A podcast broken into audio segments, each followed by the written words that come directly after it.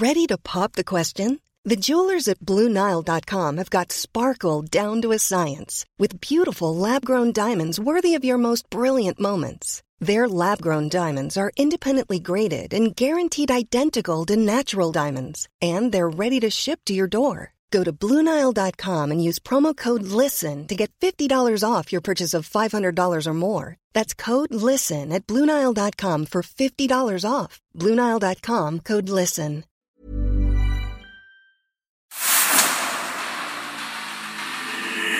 Dedo en la llaga. Había una vez un mundo en el que nadie creía.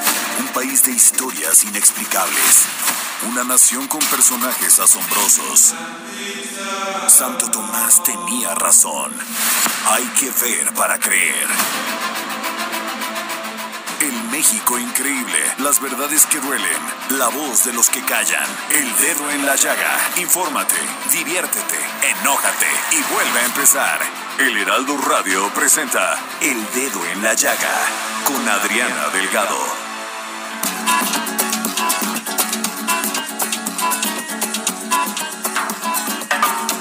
Ese amor llega así, esta manera, no tiene la culpa. Caballo le dan sabana, porque muy despreciado, por eso no te perdono llorar. Ese amor llega así, esta manera, no tiene la culpa. Amor de compra amor del pasado. Ven, ven, ven,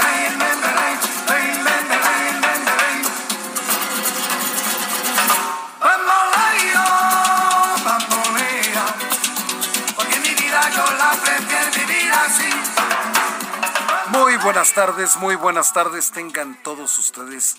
A nombre de Adriana Delgado le damos la más cordial de bienvenidas a este su dedo en la llaga. Son las 3 de la tarde con dos minutos hora del centro de este viernes 21 de enero de este 2022. Y así estamos cerrando la semana en el dedo en la llaga escuchando bamboleo con los grandiosos, extraordinarios Gypsy Kings. Súbele Javi. No te encuentro lavando. Eres posible, no te encuentro de Y así para que inicie este fin de semana contento, alegre, a este ritmazo de flamenco de los Gypsy Kings. Bueno, ¿y qué les cuento? Adriana Delgado conversó con Agustín Mier y Terán. Él es miembro de una familia de mucha tradición en las diversas etapas de la historia de México, desde la colonia hasta nuestros días. Y hablaron, tuvieron una conversación muy interesante sobre la figura del general Mier y Terán. Vamos a la entrevista. El dedo en la llaga. La semana pasada aquí en El Dedo en la Llaga les trajimos una entrevista con el profesor Francisco Mendoza y hablamos de un personaje que fue muy controvertido en la historia de México, Antonio López de Santana. Estamos hablando de las épocas de 1830-1835. Pero hay otro personaje que aunque usted lo ha escuchado, sin duda alguna, porque fue un personaje también muy relevante en la historia de México en ese tiempo, Manuel de Mier y Terán, el general Manuel de Mier y Terán. Poco se ha reconocido toda su lucha, todo su trabajo dentro del ejército, y es por eso que le pedí a Agustín Mier y Terán que nos hablara de don Manuel, porque vivió unas etapas muy importantes dentro de este país, dentro de lo que es la historia de México y sobre todo en esta época de Anastasio Bustamante, de Antonio López de Santana y Agustín. Te saludo con mucho gusto. ¿Cómo estás, Adriana? Qué gusto, caray. Agustín, ¿por qué se ha dejado de reconocer como se debía de reconocer a don Manuel de Mier y Terán? Fíjate que es un tema eh, sumamente interesante porque más allá del, del parentesco, eh, buscaré ser muy objetivo en torno a que es, es una figura muy romántica.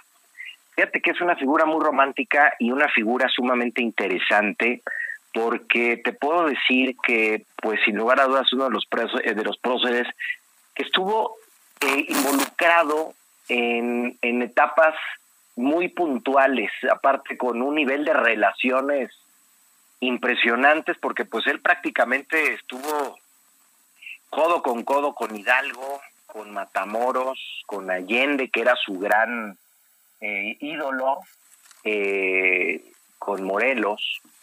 Y es muy interesante ver que incluso hasta su muerte es un gran misterio, porque si bien hay una historia oficial, está también la historia no oficial y que da más liga a entender eh, sucesos posteriores a su muerte.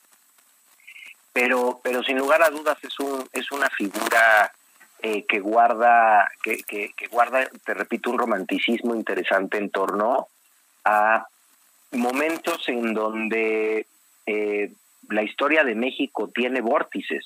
Uno de ellos es cuando Manuel, eh, una vez que muere Hidalgo, una vez que muere Morelos, está el directorio, está este, esta especie de congreso, y este hombre que tenía una una inclinación muy profunda por el propósito de la lucha de la independencia, se da cuenta que en eh, el directorio pues empieza a gastar dinero, el directorio empieza a jugar más a, a ese rol que se asemeja mucho a lo que vemos de repente, de estar en el cargo por el puesto más que por un propósito profundo, y termina disolviéndolo, y termina creando una, un nuevo directorio en donde él, pues prácticamente, eh, él, él, él pudo haber sido un presidente en México, sin lugar a dudas.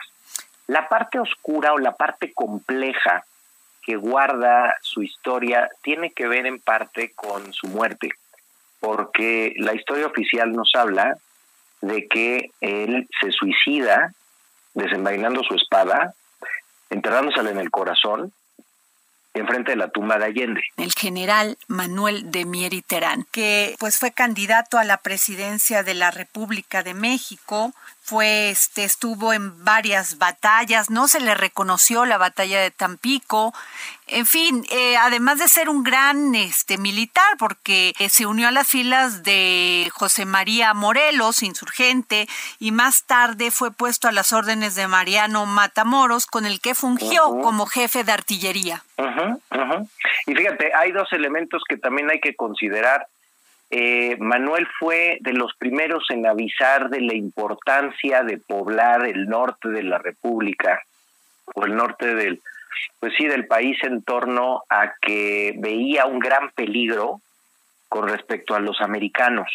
claro, no él, fue el que, el que definió muy bien la lo peligroso que podría ser estos, eh, porque en aquel entonces eran esclavistas, no luchaban por una patria los norteamericanos, o luchaban por tener sus privilegios de esclavistas y además tenían un general muy importante, Samuel Houston. Y también cabe recordar que, que Manuel fue el primer gobernador de Chiapas. Entonces, si ves, tiene una trayectoria para porque porque si, si si vemos el tiempo la realidad es que no es tanto tiempo para todo el juego y maneje que tuvo figura altamente estratégica y bueno, por lo menos en los archivos familiares, que, que la verdad es que eh, muchos de, de, los parientes han hecho un trabajo extraordinario. Yo me acuerdo, yo me incorporé hace 20 años en un grupo del cual ya nada más sobrevivimos dos, este, pero, pero traían eh, trabajos muy profundos de 20, 30 años de estar siguiendo al archivo de Indias, de estar siguiendo. Yo a mí me tocó ir con varios de ellos todavía a Lecumberri, eh, ponerte tus guantes, pasar los libros, estar unas cosas, no sabes qué, qué bonita eh, eh, eh, qué bonitas anécdotas y con tíos muy grandes. Pero cuéntame una de esas anécdotas, Agustín Mieriterán. Pues mira, una, una de estas anécdotas, sin lugar a dudas, bueno, de entrada, estar en los archivos de Lecumberri, este y, sabiendo lo que fue y, es un lugar que tiene una, una fuerza, una vibra muy interesante. Fíjate que dentro de todo esto conocí a un señor de nombre don Joaquín, ya fallecido, don Joaquín Mier Tórcida. Recuerdo perfecto, un hombre con un vocabulario, con una educación exquisita, ya era un hombre septagenario, este y y, de repente pues en tratando de entender yo estaba muy chico qué hacía en el grupo de, de, investigación de la familia Mieriterán eh, pues don Joaquín eh, resulta que viene de una línea sumamente interesante muy ligada también a Manuel muy ligada a un pariente de Manuel que esta persona resulta que es un, un Antonio de Mieriterán resulta Fernando perdón Fernando de Mieriterán Resulta que este Fernando, eh, pues estaba también en la lucha eh, con los insurgentes de familia española, eh, de familia española, también ligada, es que teníamos nosotros familiares en los realistas y familiares en los insurgentes, dependiendo de qué lado y de, de, qué lado de la bolsa, ¿no? Si, si tenías mucho dinero, pues estaban claramente con los realistas, este, porque hay líneas. Y resulta que esta línea que tenía don Joaquín, eh, en una batalla en la que va hay, hay un cerro, van a entrar por, por dos frentes, por un lado Hidalgo y por otro lado Fernando, eh, llega Hidalgo a este poblado, que ahorita no recuerdo el nombre, y pues se recuerda que, que Hidalgo pues tenía un ejército cero preparado, era más bien gente que iba agarrando en el camino, y, y el premio pues era que a donde llegaran pues se podían llevar, ¿no? Podían eh, el saqueo y esta cuestión. El caso es de que en esa batalla, en ese poblado estaban familiares de, de Fernando, y mueren en, en, dicha batalla. Cuando él llega por el otro frente, se entera que estos entraron sin mayor eh, eh, consideración y pues mataron a familiares de él. Y a partir de ahí, esta persona se pasa a los realistas y eh, corta el apellido para que pues las correspondencias y demás eh, pues no lo ligaran, ¿no? Eh, y a partir de ahí, por ejemplo, viene toda la rama del señor Joaquín Miertorcida y que pues hacia atrás eh, nosotros tenemos tasado el apellido hasta el 1330 y tantos con, con un trabajo, repito, muy puntual, porque participaron en muchas eh, de muchas maneras en la, en la, en la historia de México. Hay un libro muy divertido que se llama Los cinco usureros más importantes de México. Y eran justamente eh, las cinco personas más acaudaladas que más dinero le prestaban al virreinato y uno de ellos era Gregorio de Mier y Terán, ligado justamente pues a todo este a todo este grupo en principio pues muy apegado al a, los virreyes, ¿no? Y anécdotas como esas, pues eran, eran, eran muy interesantes, pero siempre había tres figuras que nos llamaban la atención. Definitivamente la más importante de todas es Manuel, sin lugar a dudas, pero hay otros como Luis Mier y Terán, gobernador de Veracruz que de la de donde se desprende la famosa frase de Porfirio Díaz además Manuel Manuel de Mier y Terán nació en Puebla. En todo su camino como militar pues siempre estuvo muy involucrado entre Veracruz y Puebla. Siempre. Sí ahí hay una liga muy interesante y hay, y hay una liga familiar también también interesante. Este y bueno al, al final es eh, regresando a tu pregunta original es divertido ver cómo en este romanticismo alrededor de Manuel, por un lado, es importantes historiadores lo reconocen, pero en el Vox Populi se sabe que este que había un Mieriterán importante, pero no se ha profundizado, creo, como debiera la figura. Y paradójicamente, cuando tú vas por la calle de Florencia y te encuentras con la columna de la Independencia, la columna tiene dos anillos y en cada cuarto de anillo vas a encontrar un apellido, Aldama, ¿no? Y vas a encontrar justo el lado izquierdo en el segundo anillo el apellido Mieriterán. Entonces llama la atención que si está dentro de los seis que están en los anillos, pues yo creo que ahorita es una tarea sumamente interesante para los historiadores seguir escarbando porque repito, al final no nada más estuvo en este en esta dinámica de Oye, independencia. Agustín, ¿no sientes que fue opacado por Antonio López de Santana? A ver, yo te puedo decir una cosa, en los archivos familiares lo que se lo que se comenta por hay hay escritos que encontramos eh, una tía eh, casa pues al final murió y era una casa muy grande y a la hora de que se están repartiendo los bienes encuentran un baúl con unos manuscritos y resulta que guardaban ahí el manuscrito pues de un pariente que se dedicó a redactar o a re redactar la historia pues con base en la vivencia de la familia y no en la dinámica de los historiadores del momento, que pues como sabemos escribe sobre los que ganan, y él lo que comenta es que prácticamente mandan matar, o sea, matan a Manuel, porque si había alguien que podía opacar fuertemente, con la fuerza suficiente, con el reconocimiento suficiente a Santana, pues claramente era Manuel. Pues Entonces lo que tú dices es una tesis que por lo menos nosotros en el interior de nuestro de, de, de, la familia pues sabemos que, que por lo menos es una tesis que, que, puede ser dejar de serlo, ¿no? Muchísimas gracias, Agustín Mier y Terán. Gracias, gracias. Eres miembro de una de las familias de mucha tradición en diversas etapas históricas de México. Gracias por tomarnos la llamada para el dedo en la llaga. Muchas gracias a ti. Gracias. El dedo en la llaga. Qué interesante conversación, porque si no conocemos de nuestra historia, estamos condenados a repetir nuestros propios errores constantemente. Y hablando de historia, vayamos con el historiador Ignacio Anaya, que hoy en sus cápsulas nos habla de otro momento, del avión de Sonora, un antecedente del combate aeronaval en el mundo. Cápsulas del pasado con el historiador Ignacio Anaya.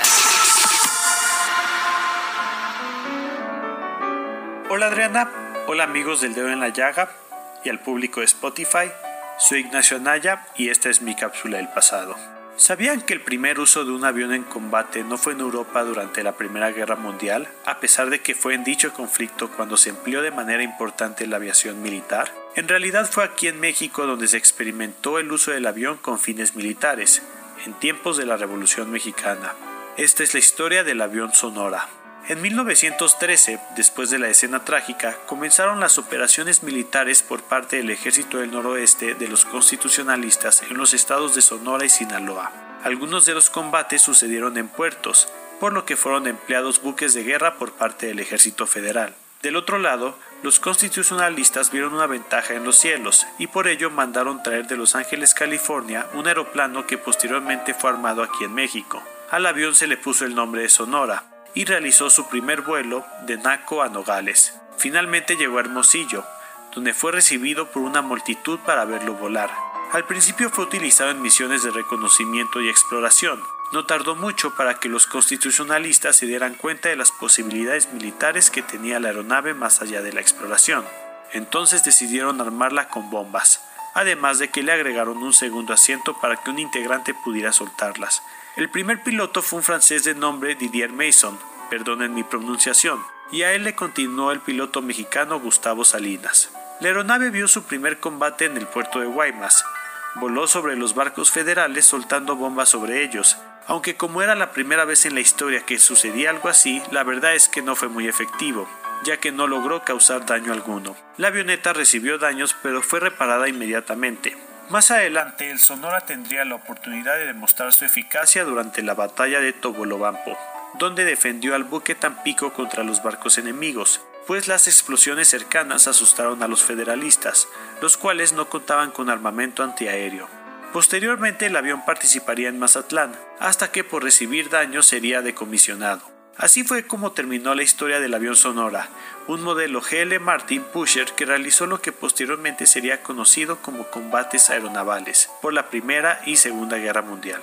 Poco se sabe sobre el avión Sonora, lo cual está relacionado a su poco servicio y en sí también a su poca efectividad en ese entonces. No obstante, refleja cómo no solo en Europa las nuevas maneras de emplear tecnologías para la guerra se estaban haciendo presentes. En México cambiaban las maneras de hacer la guerra también. Espero les haya gustado este episodio y nos vemos hasta la próxima. Muchas gracias. Muchas gracias a ti, nuestro querido Ignacio Anaya, historiador. Y si usted quiere revivir todas estas cápsulas de él, del maestro Hernán Melana, de Edson Alamilla, de las entrevistas que hace Adriana Delgado, a todos los eh, artistas, a todos los músicos, a todos los escritores, lo puede revivir en Spotify buscando el podcast del dedo en la llaga. Y como cada viernes, precisamente escuchamos a nuestro muy querido maestro Hernán Melana, que hoy nos habla sobre una controversia sobre la Edad Media. Filosofía, psicología, historias con Hernán Melana. Hola Adriana y oyentes del dedo en la llaga. Hoy quería hablar con ustedes acerca de una controversia que existe sobre la Edad Media. Esta controversia fue instalada por el alemán Hans Ulrich Niemitz. Para aclarar un poco, entonces, primero debemos ponernos en contexto. La Edad Media es un periodo que ha durado mil años y a lo que este historiador se refiere en realidad es a un periodo podríamos decir, a, a, lo que se conoce como Alta Edad Media, es decir, antes del año 1000 a la parte que se conoce también como la época más oscura de la Edad Media, oscura en el sentido de que hay pocos documentos escritos que certifiquen lo que allí sucedía, y como para la historia los documentos escritos son una base fundamental en su estudio, aparece a los ojos de los historiadores como oscura.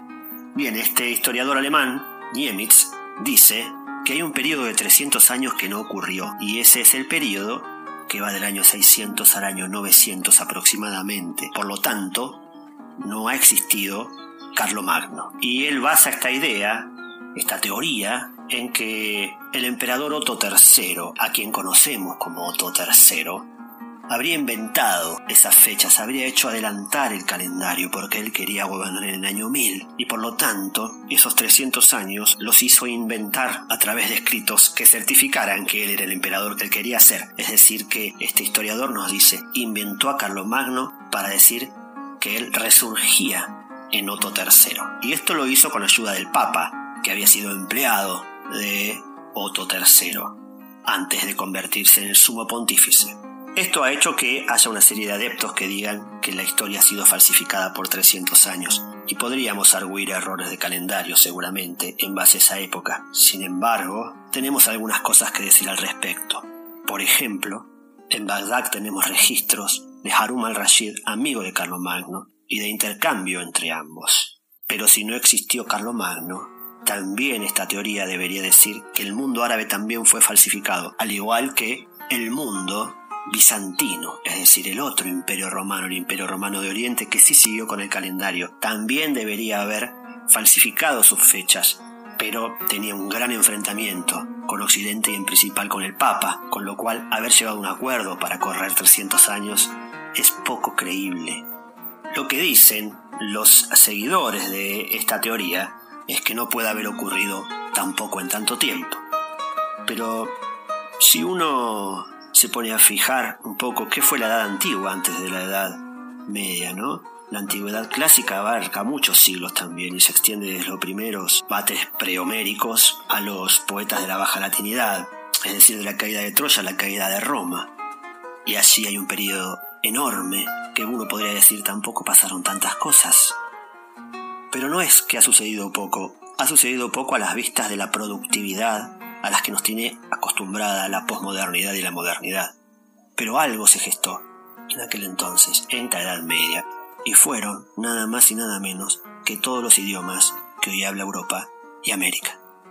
Otro argumento que dice que ha habido una falsificación en los años es que hay una capilla, que es la capilla del Palacio de Aquisgrán, que habría sido enviada a construir por Carlomagno, con técnicas que nos dice este historiador, Hans Niemitz, que son técnicas desconocidas para la época y que recién se empezaron a utilizar en Occidente 200 años antes. Pero no desconocidas para la época, ya que en Rávena está el modelo del cual fue copiado esta capilla. Nuevamente, este historiador se ha olvidado del mundo bizantino, que era en ese entonces la mitad del imperio romano.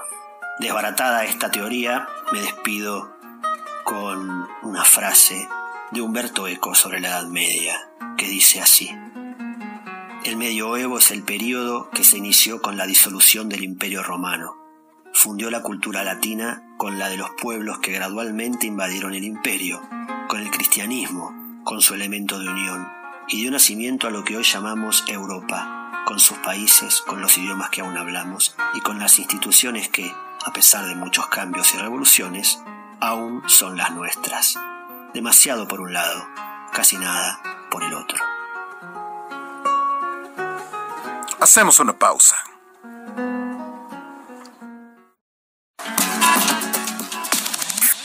Sigue a Adriana Delgado en su cuenta de Twitter, arroba Adri Delgado Ruiz.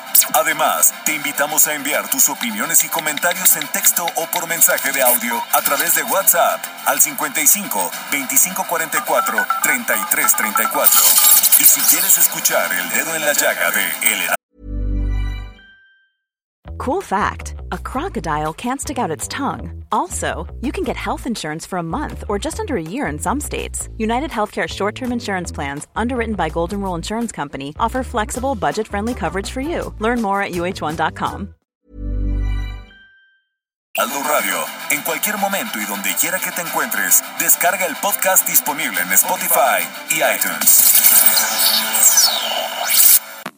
Sigue a Adriana Delgado en su cuenta de Twitter en arroba Adri Delgado Ruiz. Y envíanos tus comentarios vía WhatsApp al 55 25 44 33 34 o 55 25 02 21 04.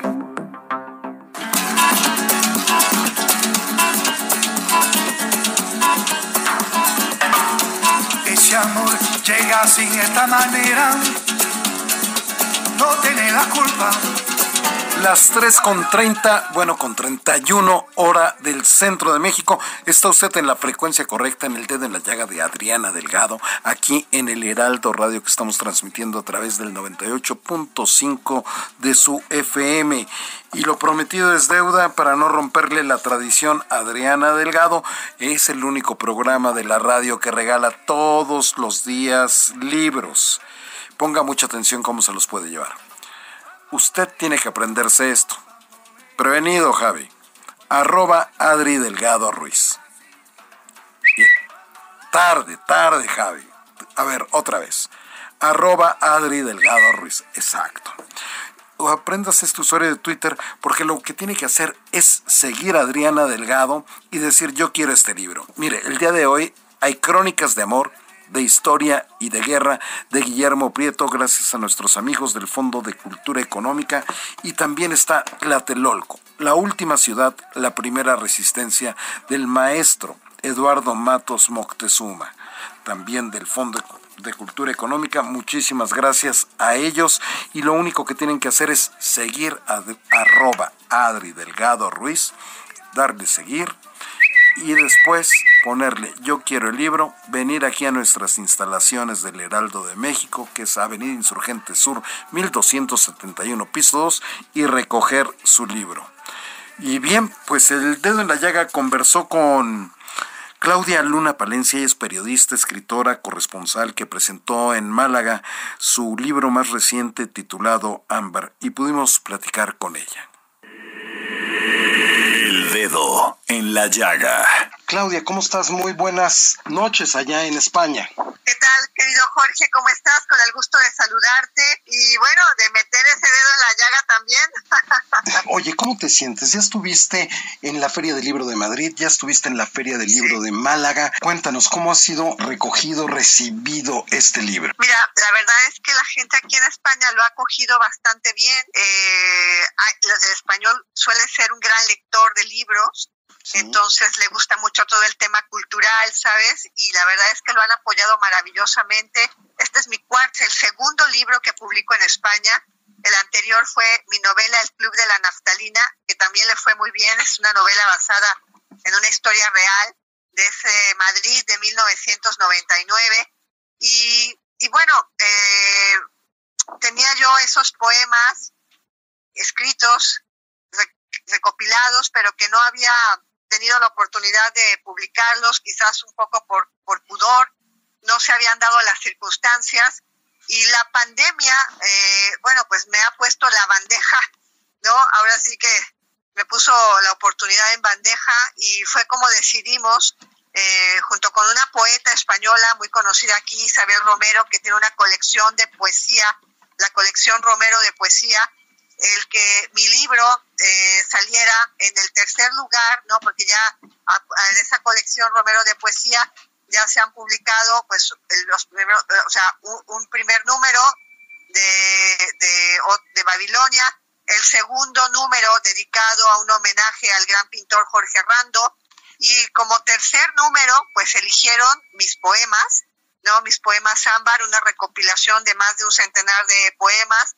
dedicados pues a todos los rostros eh, del amor, querido Jorge, ¿no? De ese amor pues que experimentas el deseo, la melancolía, que experimentas eh, las mariposas en el estómago, que quieres que esa persona sea el gran amor de tu vida, eh, pero que también pues tiene el otro rostro, ¿no? Que es el rostro que también hay cierta pues amargura cuando hay rupturas, desasosiego, eh, dolor, ese, ese amor que luego se fosiliza y se queda ahí y que a veces te impide el que vuelvas a retomar otra relación. Entonces, es un libro que recoge precisamente todas esas expresiones eh, del amor y además cada poema va ilustrado, me lo ha permitido.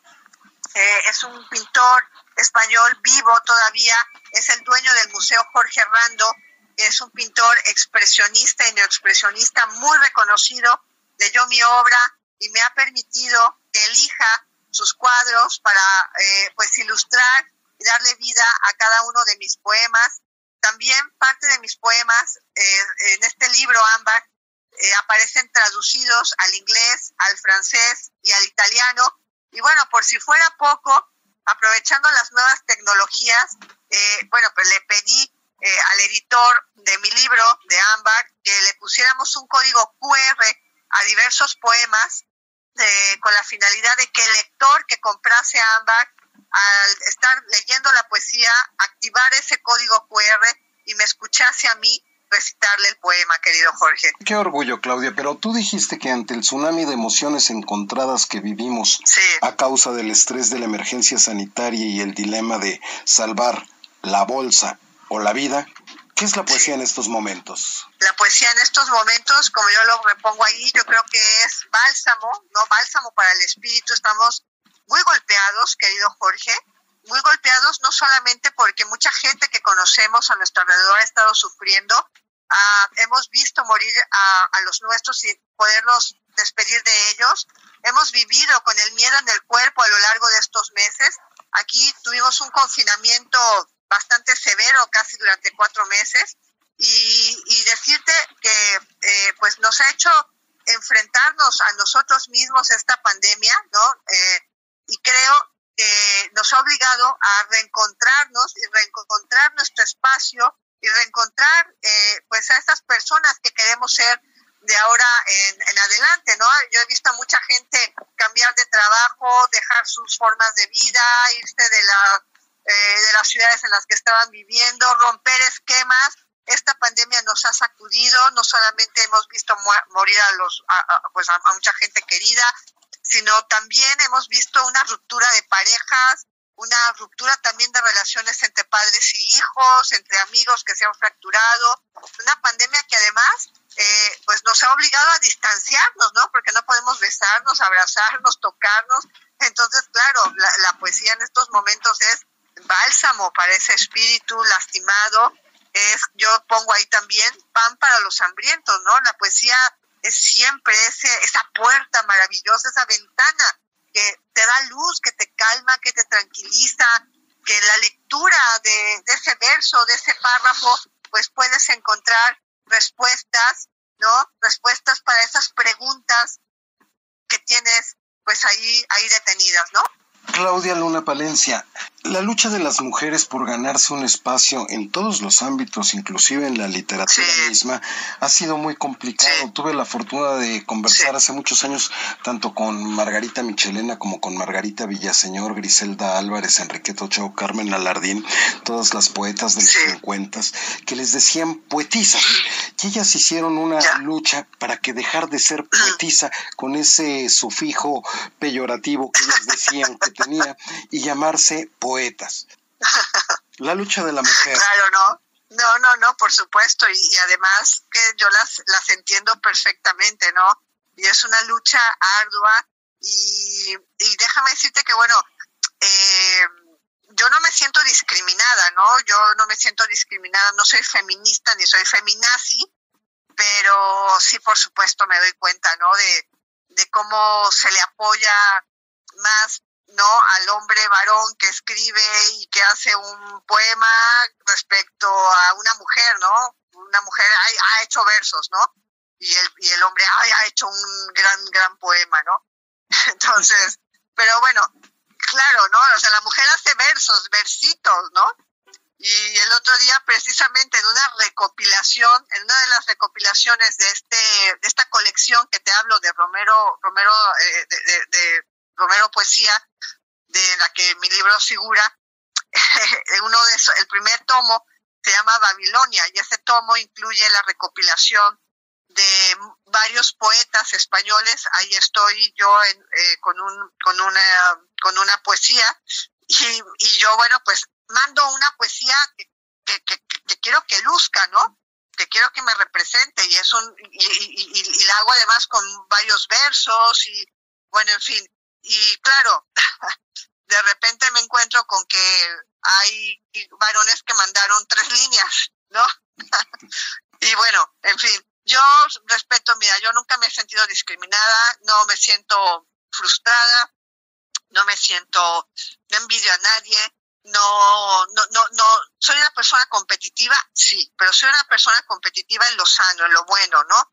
Eh, soy una persona pues bueno, que estoy consciente de mis limitaciones eh, y que trata de superarse todos los días, ¿no? Me, tiendo mucho hacia la perfección, no soy una persona que soy perfeccionista, pero tampoco no, nunca he vivido la frustración, ¿no? Porque estoy consciente de mis limitaciones. Pero bueno, yo creo que lo que tenemos que hacer es luchar y luchar y luchar y luchar sin importar pues el género, ¿no? Ni romper esos estereotipos y, defender que pues mis versos valen mucho más o más o igual pues que si los hubiera escrito un, un varón, ¿no? Pero yo, bueno, hasta el momento mi libro, te digo, ha tenido una gran recepción, ha sido leído y comprado pues por hombres o por mujeres. Si es verdad, fíjate, si es verdad que cuando yo escribí el Club de la Naftalina, el Club de la Naftalina, cuando lo firmé la novela en la Feria del Libro de Madrid, el libro tiene en la portada un, un color como medio durazno, ¿no? Medio durazno rosita y tiene un ventanal, ¿no? Es una ventana con unas flores. Esa es la portada del libro. Entonces recuerdo que se acerca un señor en la Feria del Libro de Madrid y entonces ve que se dice, se llama El Club de la Naftalina, ve, entonces ve el título, lo toma en las manos y entonces lo lee y, voltea la portada, lo mira, ¿no? Como dudando, lo compro, no lo compro, y yo le estoy explicando de qué va mi novela. Y entonces el señor solo de verlo dice, ay no, este es un libro solo para mujeres. o sea, me dijo, no, o sea, nada más lo vio, ¿no? Solamente lo ve, ve el color, ve la portada, lee, le da una ojeadita y dice, ay, no, no, no, este es un libro solo para mujeres. Digo, no, este no es un libro solo para mujeres, discúlpeme, pero no, ¿no? Es un libro que, que no, no, no, ni es feminista. Y ah, inclusive me preguntó, no, seguro eres feminista. ¿Ves? Claro. Entonces, digo, no me conocía de nada, ¿no? Pues, Claudia Luna, muchísimas gracias por esta. No, al contrario a ti, Jorge. El dedo en la llaga de parte de Adriana Delgado. Muchas felicidades y muchísimas gracias, Claudia Luna Palencia. Al contrario, cuídense mucho, vamos a salir juntos de esta pandemia. Gracias, Claudia Luna Palencia, escritora periodista. Dedo en la llaga. Y siguiendo hablando de libros, ahora vayamos con el promotor cultural Edson Alamilla, que el día de hoy nos habla sobre el libro Reinas del Abismo, que se trata de una antología de cuentos fantasmales y está escrito por maestras de lo inquietante. Libros, libros, libros, con Exxon Alamilla.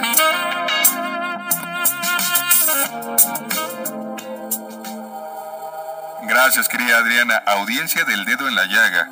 La editorial Impedimenta nos trae una antología tan turbadora como elocuente, tan inesperada como deslumbrante, que agrupa algunas de las más notables pioneras del cuento de lo extraño de principios del siglo XX.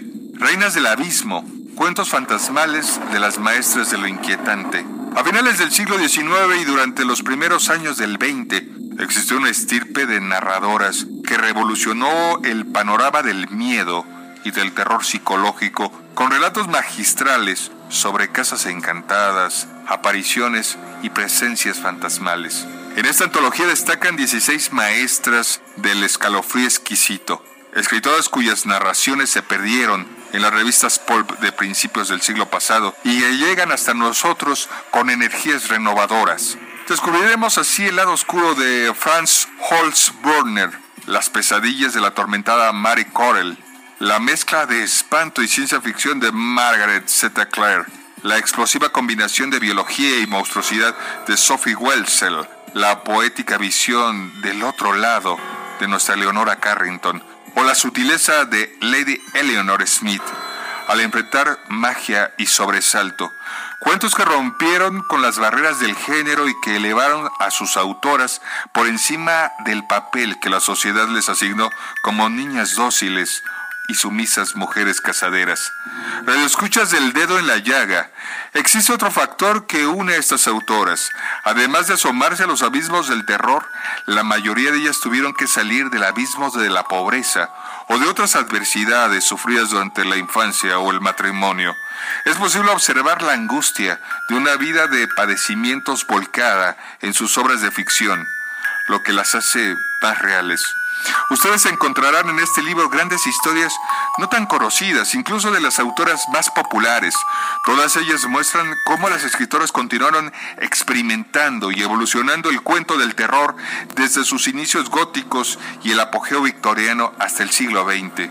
Estas reinas del abismo traspasaron los límites para mantener el relato de terror vivo, fresco y fortalecido para el comienzo del nuevo siglo. Adriana querida, un ejemplar de Reinas del Abismo para nuestro escucha más atento y que corra tu Twitter, Adri Delgado Ruiz. Muchas gracias, Adriana. Efectivamente, ahí lo tiene usted, un libro más, si usted quiere, Reinas del Abismo, lo que acaba de escuchar que nos contó Edson Alamilla, hay un ejemplar de regalo, lo único que tiene que hacer es darle seguir arroba Adri Delgado Ruiz y decir yo quiero el libro Las Reinas del Abismo. Así es que dele seguir arroba Adri Delgado Ruiz y les recuerdo que también aquí en El Dedo en la Llaga hay dos libros más, Crónicas de Amor, de Historia y de Guerra de Guillermo Prieto y Tlatelolco, La Última Ciudad, la primera resistencia del maestro Eduardo Matos Moctezuma, haciendo lo mismo. Le dan follow, arroba Adri Delgado Ruiz, le ponen yo quiero ese libro y listo. Y es momento ahora de hablar de cine, ya que hablamos de libros, ya hablamos de historia, hablemos de cine. ¿Y quién mejor para hacerlo que nuestro querido compañero Gonzalo Lira? Vayamos con él.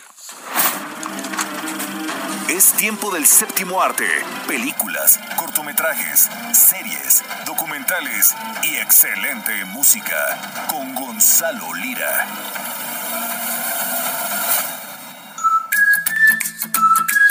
Hola, ¿qué tal Adri? Muy buenas tardes a ti y a toda la gente que nos escucha por aquí por el dedo en la llaga. Yo soy Gonzalo Lira y esta semana les quiero adelantar, anticipar, porque la próxima se estrena en nuestro país El Callejón de las Almas Perdidas, la nueva película de Guillermo del Toro, así es, este cineasta ganador, múltiple ganador del premio de la Academia Mexicano, regresa detrás de cámara, pero regresa con algo que nunca lo habíamos visto hacer. Deja de lado las criaturas, deja de lado la fantasía para centrarse en una historia inspirada en la novela de William Lindsay Gresham eh, que se llama Nightmare Alley, que de hecho ya tuvo una eh, adaptación al cine eh, por allá por 1947 de Edmund Golding, protagonizada por Tyrone Power, y aquí es protagonizada por eh, nada más y nada menos que Bradley Cooper.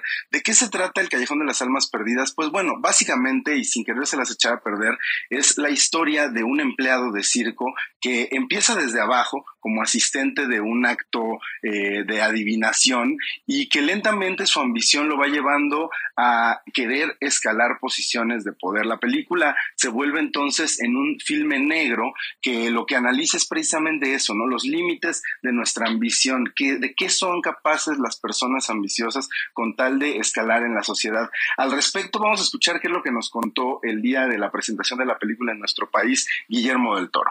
Eh, a nivel personal, a nivel espiritual, estamos viviendo una, un momento en el que hay una crisis de, entre la verdad y la mentira, a nivel eh, casi epistemológico. Y es un momento en el que el personaje este de Stanton Carlyle, que es una revista que solo busca subir, subir, subir, me parecía muy pertinente para ahora, ¿no? No es una película aunque, aunque esté situada en los 30, a final de los 30, principio de los 40, habla de cosas muy, muy actuales. Ahí lo tienen, siempre elocuente Guillermo del Toro, eh, hablando sobre su más reciente película y el personaje principal que hace Bradley Cooper, pero también David Strathairn, el nominado al Oscar en 2006 por eh, Good Night and Good Luck, esta película de George Clooney, platicó conmigo sobre qué es lo que él espera que la gente se lleve de esta nueva película de Guillermo del Toro. Esto fue lo que me dijo el nominado al Oscar. I, hope it spurns people on to, to think about um, their own journeys. You know, in whatever worlds that they are running from or to or are part of. That the choices that people make uh, in their lives, they are confronted with uh, difficult uh, decisions. You know, it's it's a dark film. It uh, doesn't let anybody off the hook, um, and I think that's part of Guillermo's uh, sort of gift as a filmmaker. Lo que dice David es que él espera que esta película haga que la gente reflexione sobre sus propios viajes personales y eso a lo que huimos o de lo que huimos cuando enfrentamos eh, decisiones complicadas. Y bueno pues básicamente dice que este es un filme muy oscuro que no perdona a sus personajes y que es compasivo y como ese considera él es el sello de Guillermo del Toro así que ahí lo tienen Adri la próxima semana llega a las salas de cine El Callejón de las Almas Perdidas yo recomiendo que este fin de semana se avienten un maratón de películas de Guillermo del Toro porque lo que van a ver en la pantalla grande es muy distinto a lo que ha hecho antes. Nos escuchamos la próxima semana. A mí me encuentran en redes como Gonzalo Lira, arroba Gonis. Pues hay que ir a ver esta película de, del Señor del Toro. Bueno, y vayamos a nuestra gustadísima sección GastroLab con Miriam Lira. GastroLab. Historia, recetas, materia prima y un sinfín de cosas que a todos nos interesan.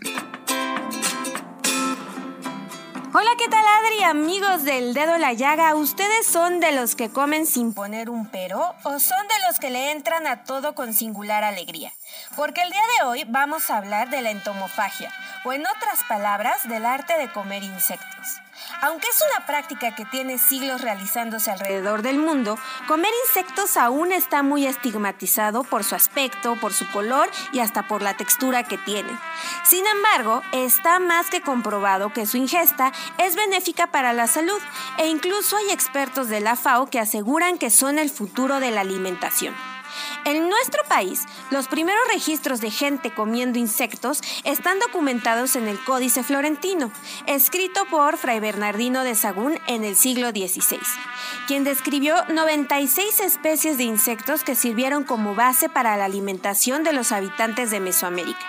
Mientras que en continentes como Asia y África, históricamente la ingesta de insectos ha complementado la dieta de más de 2 millones de personas. Más allá de su fama exótica, desde 2003, el programa de insectos comestibles de la FAO se ha dedicado a analizar las propiedades nutrimentales de los insectos, ya que en 2030 se tendrá que alimentar a más de 9 mil millones de personas en todo el mundo. Y encontró que además de que están en todas partes, su producción reduce considerablemente el impacto ambiental, que son nutritivos ya que contienen niveles elevados de proteínas, grasas y minerales, además de que pueden consumirse enteros o molidos en forma de polvo, pasta o incluso incorporarse en casi cualquier alimento. Y es que 100 gramos de este alimento, cualquier especie, aporta 80% de proteína. ¿Será que no están tan errados y son una solución para una alimentación más completa? Por supuesto, México tiene una gran variedad de especies comestibles. 549 de las 2.000 existentes son nativas y se encuentran principalmente en los estados del centro, del sur y el sureste del país. Entre ellas destacan los escamoles, los gusanos de maguey, las hormigas chicatanas, los aguautles, los chapulinos, los jumiles y los chinicuiles. Cuéntenos cuáles son sus preferidos. No olviden visitarnos en gastrolabweb.com y revisar la sección impresa todos los viernes dentro del periódico El Heraldo de México. Y estén muy atentos la próxima semana porque el equipo de Gastrolab estará participando en la entrega de reconocimientos de la Guía México Gastronómico, que este año galardona a los 250 mejores restaurantes de nuestro país. Estén muy atentos ya que les tendremos sorpresas. Yo soy Miriam Lira y nos escuchamos el próximo viernes aquí en El Dedo en la Llaga. Pues ahí lo tiene usted. A nombre de Adriana Delgado, le agradecemos el haber estado toda esta semana aquí en su programa favorito, El Dedo en la Llaga, aquí en el 98.5 de FM del Heraldo Radio. Que tenga usted el mejor fin de semana. Hasta el lunes. porque muy despreciado, por eso no te perdono llorar. Heraldo Radio 98.5 FM, una estación de Heraldo Media Group, transmitiendo desde Avenida Insurgente Sur 1271, Torre Carrachi, con 100.000 watts de potencia radiada. Even when we're on a budget, we still deserve nice things. Quince is a place to scoop up stunning high-end goods for 50 to 80% less than similar brands. They have buttery soft cashmere sweaters starting at $50, luxurious Italian leather bags, and so much more. Plus, Quince only works with factories that use safe, ethical, and responsible manufacturing. Get the high-end goods you'll love without the high price tag with Quince. Go to quince.com/style for free shipping and 365-day returns.